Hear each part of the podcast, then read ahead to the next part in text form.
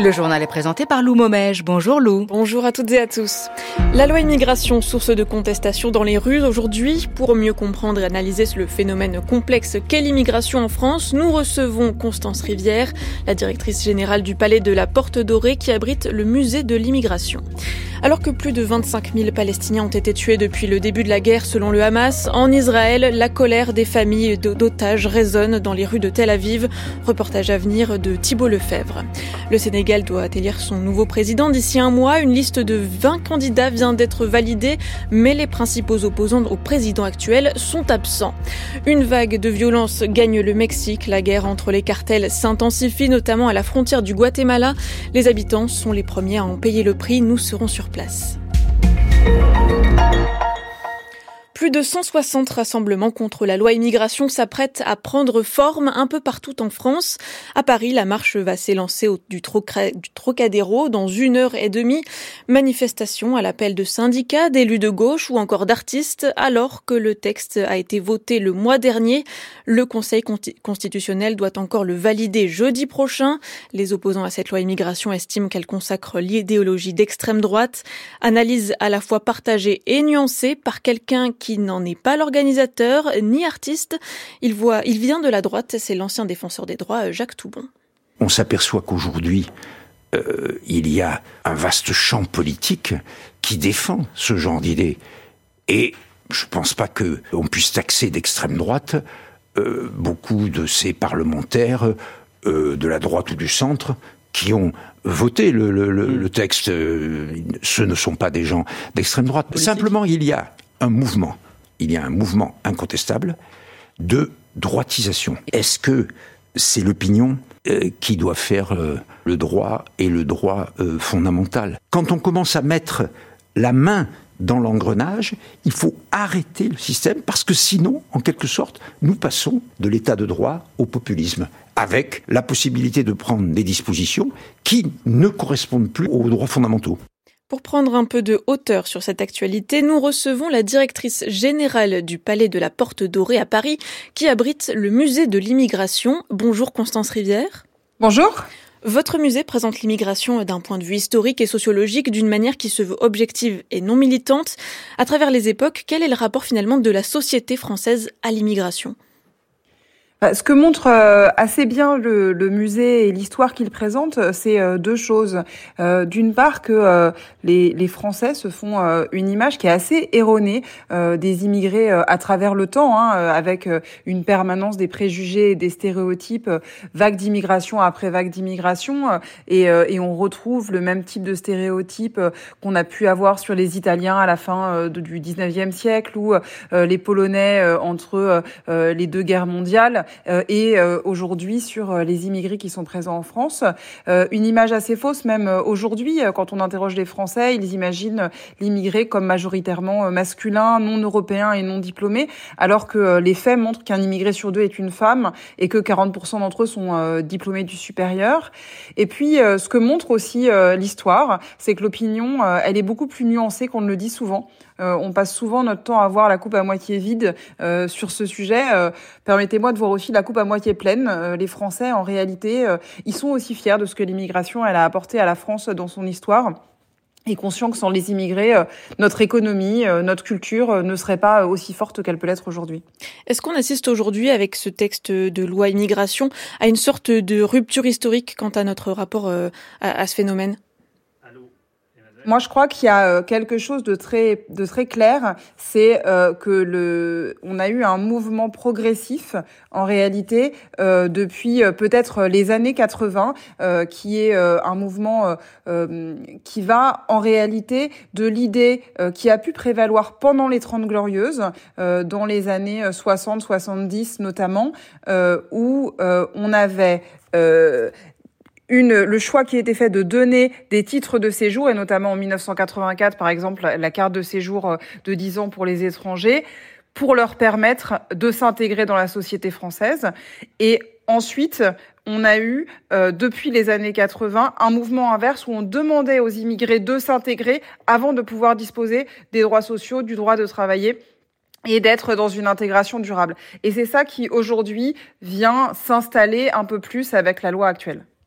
Qu'est-ce que cela révèle de notre société, le fait que les lois sur l'immigration euh, se multiplient au fil des années, comme vous l'évoquez?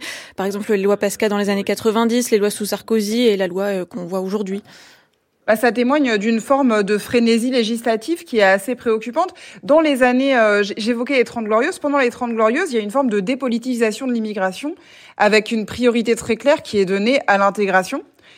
Et, euh, et aujourd'hui, on a quasiment une loi tous les deux ans euh, depuis 30 ans euh, et des lois qui vont systématiquement vers un durcissement euh, des conditions d'accès à des titres de séjour avec un objectif qui est de diminuer les flux migratoires. Et ce qu'on constate, c'est que euh, ça n'a pas cet effet-là. Euh, aucune des lois récentes n'a eu pour effet de limiter les flux migratoires pour une raison euh, que les chercheurs connaissent bien, qui est que les migrants ne vont pas quelque part, ils fuient quelque part. Et c'est ce sujet-là qui aujourd'hui est souvent absent des débats et pourtant absolument fondamental pour comprendre l'immigration. Dans notre société actuelle, vous, vous, vous, vous, vous estimez qu'on a repolitisé l'immigration? Bah, l'immigration, euh, clairement, elle est euh, au cœur des débats politiques euh, depuis au moins 20 ans de manière très, de manière très forte. Est-ce que c'est une repolitisation ou pas Je ne je, je sais pas vous dire. Moi, ce que je peux dire du point de vue du musée de l'histoire de l'immigration, c'est la nécessité qu'on a à pouvoir retrouver un peu de sérénité et d'apaisement. La France, elle, elle, est un pays d'immigration depuis au moins la fin du 19e siècle. En 1930, la France est le pays qui compte le plus d'étrangers rapportés à sa population au monde euh, aujourd'hui, un Français sur trois est soit immigré, soit enfant ou petit-enfant d'immigré. C'est la, la, réalité. Et euh, dénier cette réalité euh, ne nous permettra pas de construire, de nous construire collectivement de manière plus forte. Finalement, Constance Rivière, quelles sont les conséquences réelles de l'immigration dans notre société au, fil des années? Ce que montre l'histoire sur le temps long, euh, une fois passées euh, les tensions et les crises euh, qui ont lieu à chaque fois qu'arrive une vague migratoire, c'est que l'immigration, a été une chance pour la France sur tous les plans, sur le plan démographique, sur le plan économique, sur le plan culturel, et il n'y a pas de raison que ça continue pas. Je vous remercie Constance Rivière. Je rappelle que vous êtes directrice générale du Palais de la Porte Dorée à Paris. Forte mobilisation attendue aussi en Allemagne contre l'AFD, le parti d'extrême droite. Depuis une semaine, le pays se soulève comme rarement contre cette idéologie radicale. Plus de 100 000 manifestants ont défilé hier. Des dizaines de milliers de personnes sont à nouveau attendues dans les rues aujourd'hui. Une vive réaction car il y a une dizaine de jours, le média allemand Corrective révélait qu'une réunion d'extrémistes en novembre avait évoqué un projet d'expulsion massive de personnes d'origine étrangère. Le bilan humain dépasse désormais les 25 000 morts dans la bande de Gaza selon le Hamas. Au 107e jour de la guerre, l'armée israélienne continue de pilonner l'enclave palestinienne et veut s'assurer, je cite, que Gaza ne constituera plus une menace. Hier, le chef du Hamas rencontrait le chef de la diplomatie turque des discussions pour tenter d'établir un cessez-le-feu rapide et d'obtenir plus d'aide humanitaire, mais aussi pour évoquer une solution à deux États.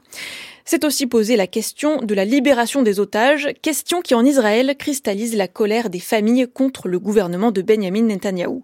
Des milliers de personnes se sont rassemblées hier soir à Tel Aviv et Haïfa pour demander la libération de plus d'une centaine d'otages, toujours aux mains du Hamas. Rassemblement pour dénoncer aussi l'inaction du gouvernement. Certains manifestants campent même devant la maison du Premier ministre et sur la place des otages de Tel Aviv, un tunnel d'une trentaine de mètres a été installé. Il permet aux visiteurs de se représenter l'horreur que vivent depuis plus de trois mois les otages du Hamas, Thibault Lefebvre. Il faut baisser la tête pour rentrer dans le tunnel, descendre quelques marches. Il fait sombre, une bande son angoissante est diffusée en boucle. Il y a de l'écho, des bruits d'explosion au loin et sur les murs des milliers de messages écrits par les visiteurs. Just come back as soon as possible. Revenez le plus vite possible, ce sont les mots de Rafi. Il est accompagné de trois de ses amis. You really feel it. You know what I'm saying? Tu ressens vraiment ce qui se passe, tu vois ce que je veux dire. Il y a beaucoup d'émotions, ça me touche beaucoup. C'est inimaginable de penser qu'il y a des otages dans les sous-sols, sans oxygène, sans rien, pas de nourriture, pas d'air, rien. C'est irréel. À l'entrée du tunnel, un jeune homme, teint pâle, barbe fournie, un t-shirt à l'effigie de deux de ses cousins toujours otages, distribue des feutres. Je suis volontaire et j'ai de la famille. Ziv et Gali Berman, des frères jumeaux. Ils ont 26 ans. Ils ont été kidnappés à Gaza. Et la grande crainte de Timor, c'est qu'on les oublie. Les gens retournent à leur vie, on le comprend, mais il faut qu'ils viennent régulièrement ici pour nous soutenir. Le gouvernement pourra alors nous entendre. Et le tunnel, comme toutes les initiatives de ce genre, permettent surtout, selon Timor, aux familles d'otages de garder l'attention de l'opinion publique.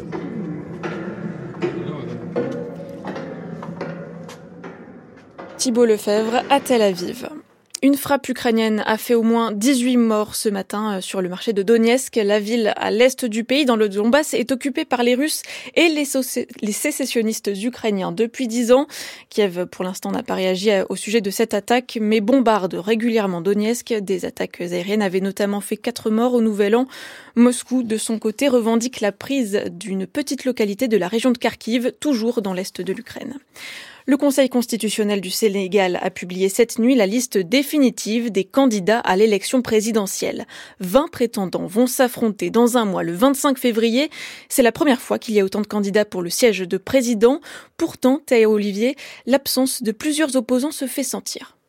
La surprise est grande. La candidature de Karim Ouad, fils de l'ancien président Abdoulaye Ouad, a été jugée irrecevable par le Conseil constitutionnel, car tout candidat doit être exclusivement de nationalité sénégalaise. Or, Karim Ouad, né d'une mère française, avait déclaré sur l'honneur avoir renoncé à sa double nationalité le 21 décembre. Mais le décret qui prouve que le responsable du Parti démocratique sénégalais a perdu sa nationalité française a été publié le 16 janvier par le ministère français de l'Intérieur, juste après le dépôt de réclamation contre sa candidature par l'un de ses concurrents. Une perte d'allégeance qui n'est pas rétroactive. Depuis, Karim Ouad est alors perçu par ses rivaux comme le candidat de la France. Parmi les grands absents, on compte aussi l'opposant Ousmane Sonko qui était pourtant l'un des grands favoris du scrutin. Condamné à une peine de six mois de prison avec sursis, le Conseil constitutionnel rappelle qu'il est inéligible pour une durée de cinq ans. Trois autres de ses alliés ont vu leur candidature validée. À voir quelles seront ses consignes de vote pour faire face face au candidat du camp au pouvoir, l'actuel Premier ministre Amadouba. Explication de Théa Olivier à Dakar. Au Mexique, une importante vague de violence sévit dans la région du Chiapas, au sud du pays. À la frontière avec le Guatemala notamment, les cartels se disputent la zone pour contrôler le territoire et ses nombreux trafics. L'armée, elle, reste impuissante. Au milieu de ce conflit ouvert, la population de l'État le plus pauvre du Mexique est prise en tenaille dans un climat de peur grandissant. Gwendolina Duval. Sophia préfère entrer dans une maison, à l'abri des regards pour pouvoir parler plus librement. Elle vient de Frontera comme Alapa, une petite ville nichée dans les montagnes à 20 minutes de la frontière guatémaltèque. Depuis un an, la vie est devenue éprouvante pour les habitants, obligés de se soumettre à la loi d'un groupe criminel qui défend sa position contre ses adversaires. Cela ne suffit plus de payer les extorsions. Il faut faire des rondes la nuit, des gardes. Quand il y a des affrontements, les cartels utilisent les gens comme des boucliers, même les femmes. Sofia décrit les crises de panique qui frappent les habitants lorsque des blocages clandestins coupent l'accès et les voies de communication pendant plusieurs jours. En cours de déménagement, elle quitte sa ville natale et tente aussi de faire partir sa mère. Là-bas, les gens se sentent emprisonnés, ils ne sortent plus de chez eux, ils vont jusqu'à manquer de nourriture. Sans pouvoir contacter ses proches, ce n'est plus possible. Les gens s'effondrent. Le désespoir de la jeune femme contraste avec le discours gouvernemental qui soutient qu'il ne se passe rien au Chiapas. Et la présence renforcée de l'armée depuis des mois ne permet pas le retour de la paix. C'est vraiment très triste et ça fait naître de la rage car rien n'est fait pour nous aider. Et beaucoup de gens décident d'émigrer. Depuis 2021, dans la région frontalière, au moins 2000 personnes ont été forcées de quitter leur foyer à cause des cartels. Notre correspondante au Mexique, Gwendolina Duval. Un mot du temps en France. Cet après-midi, c'est plus nuageux au nord, mais il fait grand soleil sur la partie sud de Strasbourg à Bordeaux. Pour les températures, 8 degrés à Paris, Clermont-Ferrand et Tours, 12 à Rennes, et il fera même 15 degrés à Biarritz. Merci à Sam Lechili pour la réalisation de ce journal et à Jean-Guilain Meige à la technique.